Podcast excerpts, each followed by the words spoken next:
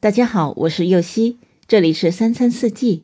每天我将带您解锁家庭料理的无限乐趣，跟随四季餐桌的变化，用情品尝四季的微妙，一同感受生活中的小美好。今天解锁照烧莲根的做法。莲根是日语中莲藕的名字，因为是在大原千鹤老师的料理节目当中。学到的做法，所以沿用了日语的名字。所需的食材：莲藕、味淋、酱油、砂糖、橄榄油、葱丝、白芝麻。首先将莲藕清洗干净，去掉首尾的地部。莲藕清洗干净后，可以刮去一部分表皮。我习惯在料理大部分根茎类蔬菜时，保留一些外皮。做出来的成品会好看一些，所以最好用小刀慢慢刮去部分的外皮，而不是用厨房刮刀完全的刮掉。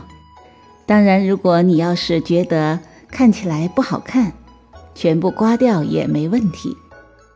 以前妈妈就告诉过我，莲藕不能用铁刀切，不然做出来的藕会变黑色。所以做这道料理的时候，最好的办法就是用厨房纸将莲藕包起来，然后用锤子稍微用力的敲破，然后用手掰成藕块。接着取两勺的味淋，一勺的酱油，一勺砂糖，调匀备用。这个调料的配比可以根据莲藕分量的不同，可以按比例的进行增减。